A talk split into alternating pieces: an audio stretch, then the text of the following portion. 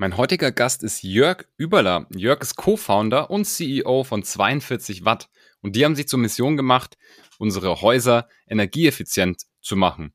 Und das ist kein B2B-Thema, sondern es geht wirklich darum, den Endverbraucher, also wirklich Einfamilienhäuser, Zweifamilienhäuser, energieeffizient zu gestalten. Das heißt, heute könnt ihr tatsächlich, egal ob ihr eine eigene Firma habt oder in einer geschäftsführend arbeitet, könnt meinen Podcast-Gast kontaktieren und tatsächlich auch auf den Service zugreifen.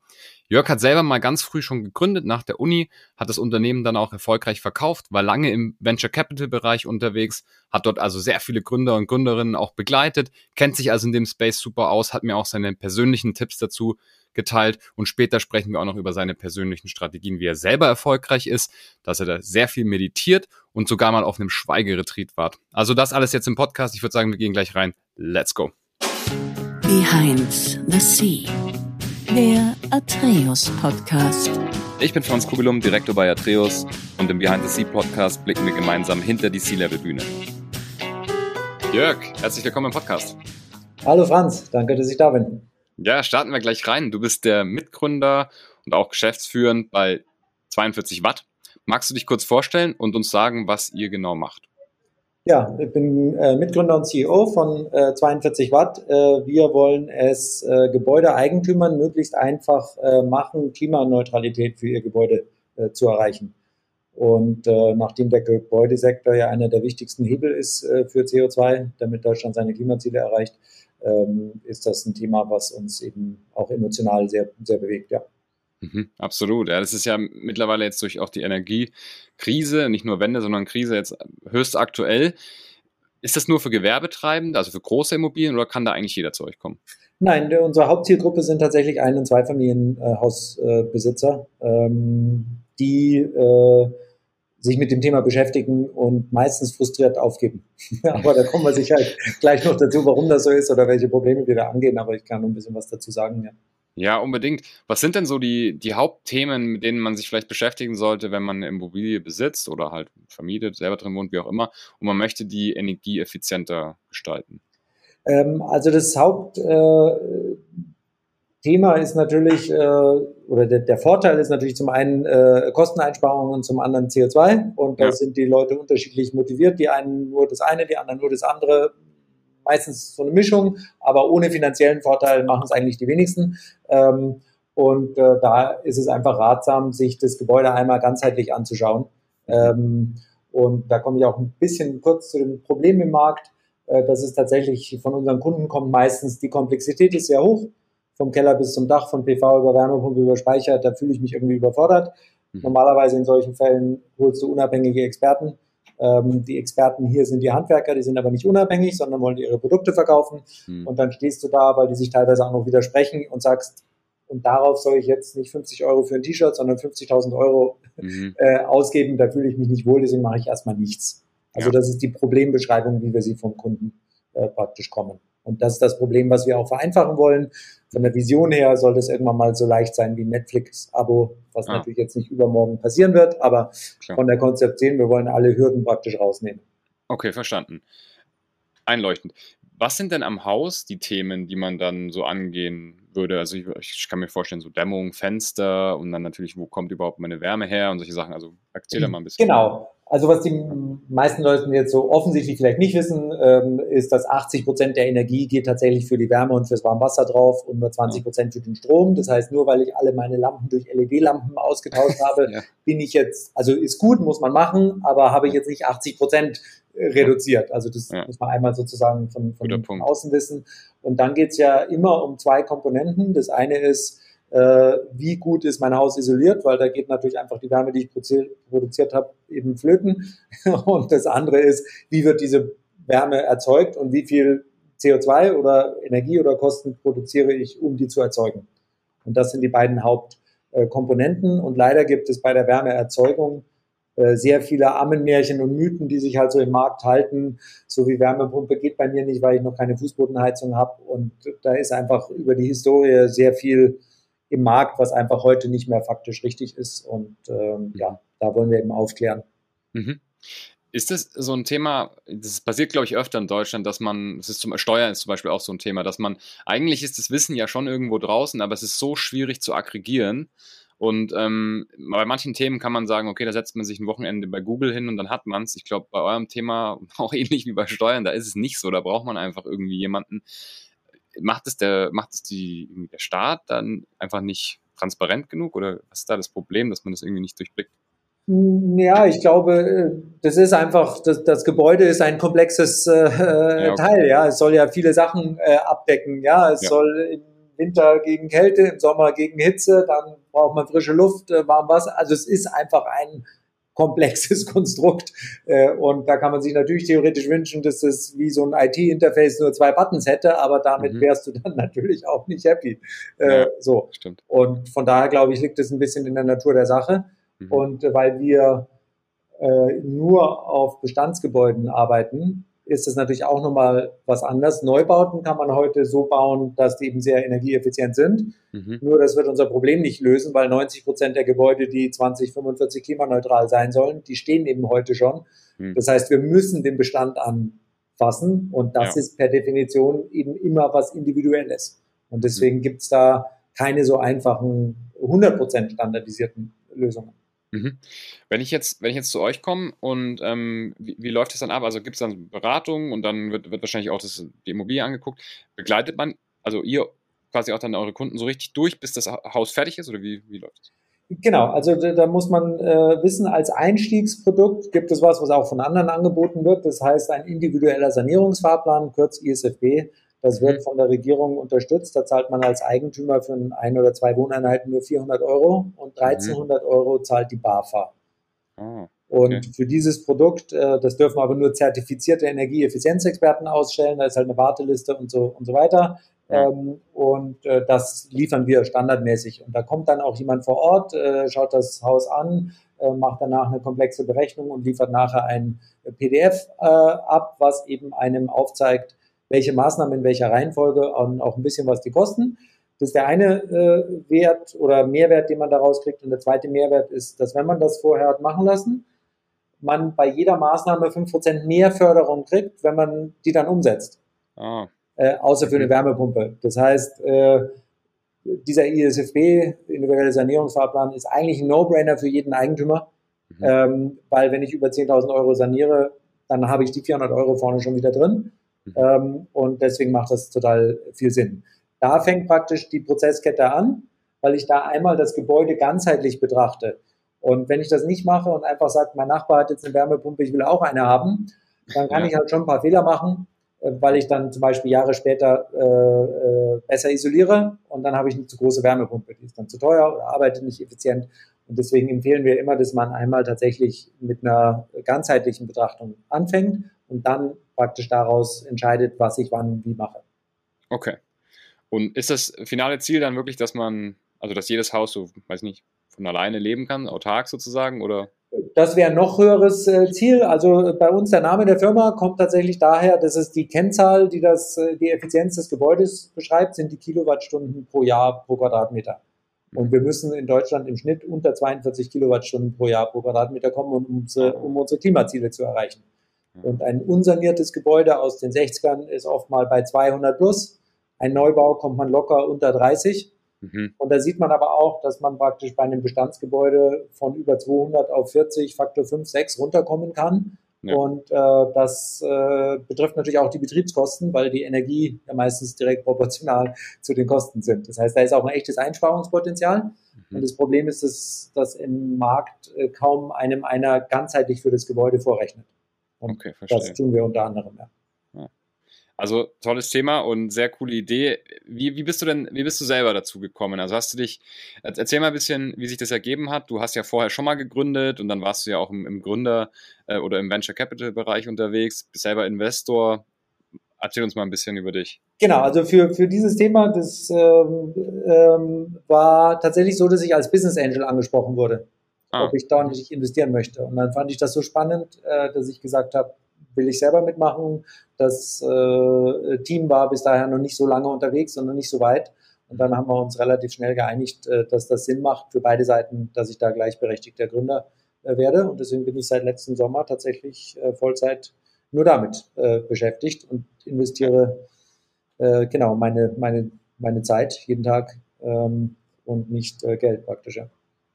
Sehr interessant. Und erzähl uns mal, also wirklich von Anfang, wie es begonnen hat. Was war denn deine erste Gründung, beziehungsweise was hast du studiert und wie ging alles äh, Ja, das äh, ist vom Hintergrund her so. Ich habe tatsächlich Informatik studiert. Mhm. Ähm, ich hatte zwar nie einen Rechner zu Hause, aber ich wollte verstehen, wie dieses Ding funktioniert. Das war äh, Mitte der 80er Jahre, also schon ein bisschen her.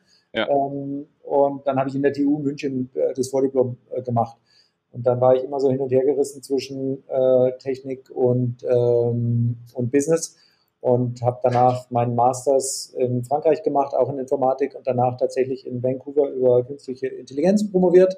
Mhm. Das waren tatsächlich die Themen, die auch jetzt mit ChatGPT gerade relevant sind, statistische Methoden in der Spracherkennung. Ähm, Absolut. Ja. Lustige Coincidence, genau. Ja. Und äh, da habe ich aber dann den Entschluss für mich getroffen, dass ich keine Unikarriere machen möchte, sondern eher was unternehmerisch bewegen möchte. Mhm. Ähm, und deswegen bin ich dann zurück, ähm, war da, genau, bin ich zurück nach Europa, zumindest von Kanada, und bin in mein erstes Startup als äh, zweiter Angestellter rein. Da habe ich, mhm. war ich also nicht Gründer. Es war im Spracherkennungsbereich, das hat ein Serial Entrepreneur in England aufgebaut. Ähm, da habe ich viel gelernt. Das habe ich vier Jahre gemacht und dann habe ich gesagt, ja, jetzt möchte ich eigentlich noch irgendwie aus der Technikschiene raus. Mhm, ja. und äh, habe dann MBA gemacht und bin dann zurück nach Deutschland, war elf Jahre im Ausland ähm, und wollte dann eigentlich nur zwei Jahre Venture Capital machen. Mhm. Ähm, das sind aus den zwei Jahren dann zehn Jahren, zehn Jahre geworden, weil es eben recht gut lief. Ja. Ähm, und dann hat mich mein unternehmerisches Gehen wieder erfasst. Und dann habe ich eben nochmal eine E-Commerce-Firma gegründet äh, mhm. und die dann erfolgreich verkauft. Und danach, äh, eben jetzt, wo wir angefangen haben, äh, praktisch als Business Angel angesprochen und jetzt bei 42 Watt. Mhm. Wow, sehr, sehr beeindruckend. Alles Mögliche schon gemacht. Sehr, sehr ja, sehr also beeindruckend. Also ähm, im Nachhinein hört sich das meistens ähm, konsistenter an, als es sich zu dem Zeitpunkt anfühlt. Also äh, ganz offen, ich wusste nie, was ich machen soll. Und habe mich ständig gefragt, machst du jetzt noch dies oder machst du das? Ähm, und das ist ja in meinem Kopf wie so ein Entscheidungsbaum, der ganz viele Äste hat. Und wenn du hinten irgendwo angekommen bist, dann sieht das rückblickend so aus, als hättest du die ganze Zeit gewusst, wo du abbiegen sollst, um da zu landen. Aber Fakt ist, du standst die ganze Zeit irgendwo und wusstest nicht, ob du jetzt links oder rechts abbiegen sollst. Also so war es zumindest bei mir. Ja. Ah, okay, ein bisschen Glück gehört quasi auch dazu. Das äh, sowieso, ja. Ja, okay. Also dann, also was ich super spannend finde, dann hast du ja wahrscheinlich sehr, sehr viel mit Gründern auch zu tun gehabt, also selber im VC-Bereich. Vielleicht, ähm, wenn wir so ein bisschen auf die Tipps eingehen, was, was wären denn, was Gründung angeht, so deine, deine, deine Top-Tipps? Äh, also eine der, äh, der Sachen, die ich für mich gelernt äh, habe, ist, dass es tatsächlich im Gründungsteam relativ wichtig ist, unterschiedliche Skillsets zu haben. Manchmal ähm, ist es so die Versuchung, mit den besten drei Freunden hm. was zu gründen. Das kann auch wunderbar gut gehen. Ähm, aber wenn die jetzt drei ziemlich ähnliche Qualifikationen haben, dann wird das irgendwann halt schwierig. Ähm, ja. Das heißt, das wäre was, was ich sicher sagen würde, äh, worauf man achten sollte. Ähm, darüber geordnet, das ist aber sowieso aus meiner Sicht klar, muss man irgendwie gemeinsame Werte teilen, sonst äh, wird das sowieso nicht äh, mhm. Äh, passen. Ähm, aber äh, da tut man sich eben leichter, wenn man schon von Anfang an eine gewisse Aufgabenteilung hat, weil man unterschiedliche Erfahrungen äh, mitbringt oder oder Stärken hat oder, oder Vorlieben. Ja. Das ist das eine. Ähm, das zweite ist tatsächlich, ähm, dass das Ganze natürlich ein, ein Marathon und kein Sprint ist und man sich deswegen gut mhm. äh, einteilen sollte. Thema Burnout äh, und so weiter. Das war immer mal ganz cool, insbesondere wenn man jung ist, wenn man jetzt da Nächte hintereinander durchmacht. Mhm. Ähm, aber man muss es immer auf Jahre durchhalten. Ähm, von daher ist das insgesamt auch für die Firmenkultur, glaube ich, wichtig, äh, dass man da äh, darauf achtet. Mhm. Und das Dritte ist aus meiner Sicht das mit dem Fokus. Mhm. Das hört sich immer so leicht an. Ja klar, jeder will fokussiert sein und so weiter. Aber die andere Seite der Medaille ist, dass man da deswegen zu 90 Prozent der Sachen Nein sagen muss. Ja. Und das ist tatsächlich echt schwierig mhm. im täglichen. Also das jeder sagt ja, ich bin fokussiert und so, mhm. ähm, aber das in den Alltag sowohl auf einer Quartals-, Monats- und Tagesbasis umzusetzen, ist, glaube ich, eine echte Herausforderung, an der man, an der ich ständig kämpfe noch. Ja. Absolut. Du kriegst wahrscheinlich beim VC, im VC-Bereich auch viel mitgekriegt, wenn sowas dann halt scheitert. Was meinst du von den drei Punkten? Was ist der, der Hauptscheiterpunkt? Äh, ist es das Team, die, der Fokus oder die Werte, die nicht stimmen? Ah, ich würde das gar nicht sagen, dass das jetzt unbedingt die Gründe fürs Scheitern sind. Mhm. Äh, die sehe ich tatsächlich daran, dass was Neues aufzubauen per se einfach eine große Unsicherheit hast. Du mhm. kannst vielleicht am Anfang rausfinden, ob da Kunden potenziell Interesse haben, aber mhm. was dir wahnsinnig schwer rausfällt, äh, äh rauszufinden, ist, was die Wettbewerber, die schon Jahre in dem Markt unterwegs ja. sind, vielleicht Big Corporate sind, was die in der Tasche haben, was die in zwei machen, zwei Jahren machen, da hast du einfach null Einblick. Ähm, und deswegen ist, glaube ich, das Neugründen per se extrem risikobehaftet mhm. und liegt nicht unbedingt an diesen drei Dingen, egal wie schlau und wie gut und auch wenn das alles passt, kann halt trotzdem sein, dass man das nicht wusste oder dass sich das später herausstellt. Also das mhm. Äh, würde ich eher so beantworten. Mhm. Macht Sinn. Schauen wir mal ein bisschen auf dich selber als Person. Jetzt machst du ja auch das, was du machst, schon längere Zeit erfolgreich, selber schon öfter gegründet jetzt und auch mit Gründern zusammengearbeitet. Wie sieht denn so, wie, wie strukturierst du deinen Tag? Hast du irgendwelche Themen, wo du sagst, hey, das sind so meine persönlichen Strategien, die helfen mir, erfolgreich zu sein? Ja, bei mir persönlich ist es tatsächlich so, dass meine produktivste Zeit eher morgens ist mhm. ähm, als, als nachmittags. Mhm. Und deswegen ähm, stehe jetzt nicht so früh auf, meistens um, um sieben. Mhm. Äh, gab schon mal Zeiten, da war das dann eher sechs im Schnitt, aber jetzt ist es mhm. eher sieben Uhr. Mhm. Und ähm, dann versuche ich tatsächlich mir am Morgen genügend Zeit frei zu halten für die Sachen, die für mich auf meiner To-Do-Liste stehen mhm. und nicht die, wo andere von mir was wollen, damit sie ihre To-Do-Liste erledigen. Äh, deswegen versuche ich mir da am Morgen tatsächlich genügend äh, Freiräume zu lassen. Es geht nicht immer, aber tendenziell Meetings mache ich lieber am Nachmittag und äh, morgens die Sachen, wo ich auch mal in Ruhe zwei Stunden äh, am Stück äh, was erledigen kann. Ähm, das äh, hilft mir tatsächlich. Jetzt persönlich ist nicht so wahnsinnig ausgeklügelt. Da gibt es sicher Leute, die das noch, noch detaillierter machen. Mhm. Ähm, ja, ansonsten äh, bin ich tatsächlich großer äh, Fan von Meditation, äh, schon ah. viele Jahre und äh, habe das auch in meinen Tagesablauf morgens eingebaut. Äh, okay. Das hilft mir einfach. Klar, Hast du es geführt oder frei? Ähm, eine Mischung. Äh, mhm. Ich bin seit jetzt drei Jahren mit der Vipassana-Meditation unterwegs. Da habe ich auch okay. vor drei Jahren eben so ein elf Tage Schweigeretreat äh, gemacht, ähm, was dazu eigentlich gehört, sonst kann man das nicht vernünftig machen. Ähm, und äh, das hat mich total äh, beeindruckt. Ich habe vorher schon viele Jahre andere Formen der Meditation gemacht aber das äh, hat mich sehr begeistert und seitdem bin ich da eigentlich unterschiedlicher Intensität dran. Jetzt ist gerade wieder beruflich viel zu tun. Da mache ich halt jeden Morgen eigentlich nur so 10 Minuten, 20 Minuten. Okay, ähm, oder versuche das im Tag auch noch so anders einzubauen. Ja. Mhm. Kannst du das ein bisschen auf die Methodik eingehen für alle, die, die es jetzt nicht kennen? Ähm, also die ja, ist eine buddhistische Meditation, äh, tatsächlich vom Buddha, basiert auf einem Vortrag von damals. Äh, mhm. Manche Leute sagen, das ist wie eine IKEA-Anleitung für das Betriebssystem ah. Mensch. Ähm, oh, wow, also okay. vor über 2000 Jahren aufgeschrieben. Kann man heute ohne Interpretation so textuell wahrscheinlich nicht gut begreifen, mhm. aber dazu gibt es solche Retreats.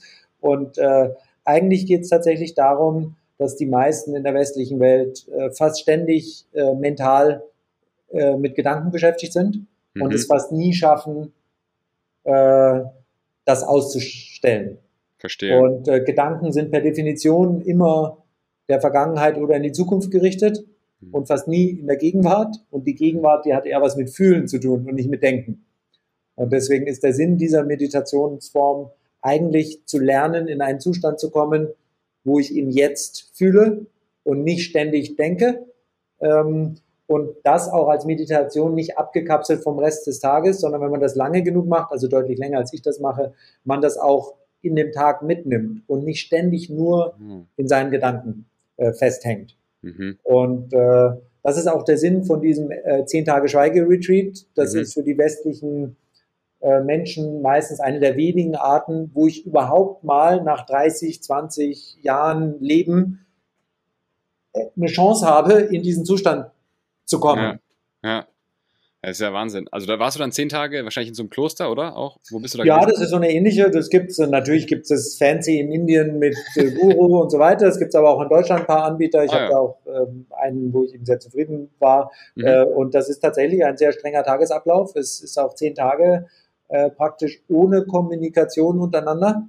Mhm. Das heißt, kein Augenkontakt mit den anderen. Äh, wow. Der Großteil ist praktisch, äh, ja, die Kommunikation von dem, der das Ganze leitet. Da kriegst du natürlich äh, mhm. Input und wirst geführt und so weiter.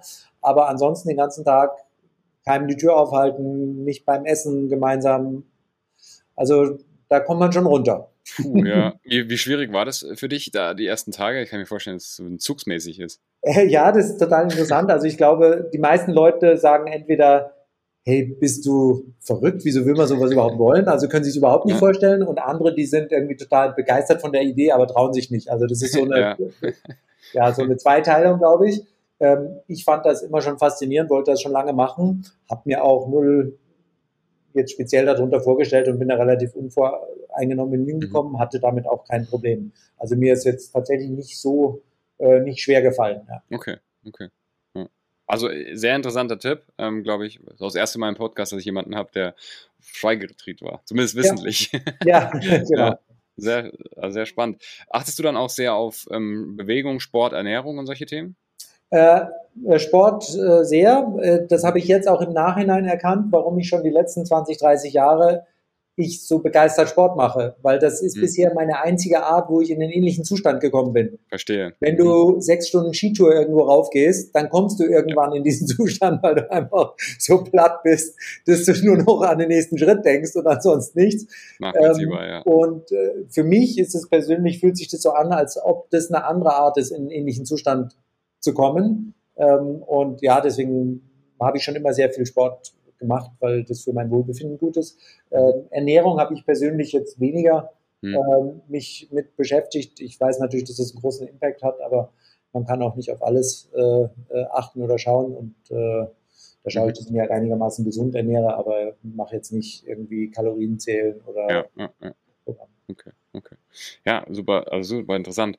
Ja, blicken wir mal aufs C-Level. Wir haben ja hier die meisten Leute, die hier zuhören, sind entweder selber im C-Level, also C-Level Manager und Managerin, oder interessieren sich dafür, wollen da mal hinkommen. Ähm, was, was würdest du sagen, ist so die, sind so die Top Superpower, die man haben sollte im C-Level? Könnten auch Werte sein, können aber natürlich auch Eigenschaften sein, die man entwickelt, um einfach langfristig erfolgreich ein Geschäft zu führen. Mhm. Also ich glaube, das äh, eine der wichtigsten Sachen, die ich für mich äh, gelernt habe, ähm, ist das Thema Erwartungsmanagement. Das mhm. ist praktisch was, was man lernen kann. Das hat nicht unbedingt was mit dem Charakter zu tun. Mhm. Ähm, aber wenn man viele Jahre im Business unterwegs ist, dann merkt man schon, dass manche Leute, dass es denen immer wieder passiert, dass andere ihrer Geschäftspartner, Kunden, Auftraggeber, wie auch immer, enttäuscht sind. Ja. Und warum sind die enttäuscht? Weil etwas nicht erreicht wurde, was aber ihre Erwartungshaltung war. Und jetzt muss man, glaube ich, nach einer Zeit sich eingestehen, dass die Erwartungshaltung, die Leute haben, meistens nicht vom Himmel fallen, mhm. sondern mit dem, was zu tun hat, was man anderen Leuten kommuniziert. Und das bewusst zu steuern, dieses Erwartungsmanagement, ist aus meiner Sicht ein sehr einfaches, aber extrem hilfreiches Tool, um langfristig äh, erfolgreiche Geschäftsbeziehungen zu haben weil es eben dann einem wesentlich weniger oft passiert, dass man äh, Leute äh, enttäuscht. Ähm, der Nachteil ist ein bisschen, dass man dann natürlich nicht so leicht so ein bisschen Overselling und Overpromise und so, das passt dann natürlich nicht zusammen und vielleicht kann man damit auch sehr erfolgreich sein. Weiß ich jetzt nicht. Meine persönliche Erfahrung ist äh, praktisch Erwartungsmanagement ein extrem hilfreiches Tool, was man äh, bewusst nutzen sollte, um dafür zu sorgen, dass man ähm, bei seinen Geschäftspartnern eben dauerhaft gut ankommt. Mhm, das ist ein guter Tipp. Glaubst du, dass es sich jetzt in die, in die Zukunft guckt, äh, dass sich da die Fähigkeiten nochmal verändern werden für so C-Level-Manager und Managerinnen? Ja, gut, es ist ja allgemein äh, so das Verständnis, dass natürlich die, äh, die, die Zeit, Zeitabläufe immer schneller werden, äh, man ständig erreichbar sein muss oder dann eben mhm. bewusst ganz abschalten. Ähm, mhm. Ja, weiß ich jetzt nicht, äh, ob sich das so fundamental ändert. Ich glaube, jetzt das Beispiel, äh, ja, das ja. war auch schon früher so wichtig, da waren vielleicht die Zyklen andere, aber, aber trotzdem am Schluss müssen deine Geschäftspartner, Mitarbeiter, Kollegen zufrieden sein und das musst das liefern, was du versprochen hast. Und das war, glaube ich, schon immer so. Ähm, die Arten, wie man kommuniziert, sind vielleicht noch ein bisschen anders. Ähm, und ich habe das Gefühl, dass die, ähm, rein subjektiv, dass die Anzahl der Kommunikationskontakte, die man hat, heute vielleicht höher ist als früher. Hm. Das, das Aber ich habe da keine Studie zu oder ja. wäre jetzt einfach so meine, meine Meinung, ja. Mhm, das stimmt. Ja, super interessant. Letzte Frage, was wolltest du mal werden, als du ein Kind warst? Ja, ich habe tatsächlich keine Ahnung. ist wirklich so, ich habe mein Studienfach nach dem Ausschlussprinzip gewählt. Also damals gab es noch nicht so viele Studienfächer, ich habe alles rausgestrichen, ja. wo ich sicher wusste, das ist es nicht. Und dann blieb nicht so wahnsinnig viel übrig. Und dann habe ich tatsächlich das äh, gewählt, was mich intellektuell am meisten interessiert hat, ohne drüber nachzudenken, was ich damit mal machen kann oder nicht machen kann oder was das, was das wird. Ja. Ähm, und das ist auch, also ich habe jetzt Kinder, die ähm, schon in der Studienphase sind vom Alter und auch deren Bekannte. Ähm, mhm. Da redet man ja dann auch manchmal drüber. Und da ist immer so die Befürchtung, ja, wenn ich jetzt das entscheide, dann habe ich mich mein Leben mhm. lang festgelegt. Und ich glaube, diesen Druck, den sollte man sich nicht machen. Das ist einfach der erste Schritt. Und dann kommen noch so viele Abzweigungen. Man kann das noch so oft ändern. Ja. Muss halt irgendwo anfangen. Im Idealfall aus meiner Sicht schon bei was, was einen persönlich interessiert. Ja. ja. Sehr gut. Super Schlusswort sozusagen. Jörg, vielen lieben Dank, dass du da warst. Ja, äh, sehr gerne, Franz. Äh, vielen Dank, hat mir Spaß gemacht und äh, tolle Sache, die du da äh, mit Behind the Sea machst. Klasse, freut mich. Ja, ähm, wer jetzt noch zuhört, unbedingt eine Bewertung da lassen für den Podcast. Ähm, alle, die regelmäßig hören, auch meistens auf Apple und auf Spotify, sollten natürlich auch den Kanal abonnieren. Dann kriegt ihr solche Episoden mit dem Jörg einfach regelmäßig in den Feed und müsst euch um nichts mehr kümmern. Wer sich für Executive Search und Interim Management interessiert, was das überhaupt ist und wie man es in Unternehmen einsetzen kann, gerne mir mal eine Nachricht schreiben. Dann können wir mal einen Austausch vereinbaren, um festzustellen, wie ihr das in eurem Unternehmen einsetzen könnt. Jörg, wir sehen uns beim nächsten Mal. Ciao, ciao. Ja, danke, Franz. Ciao.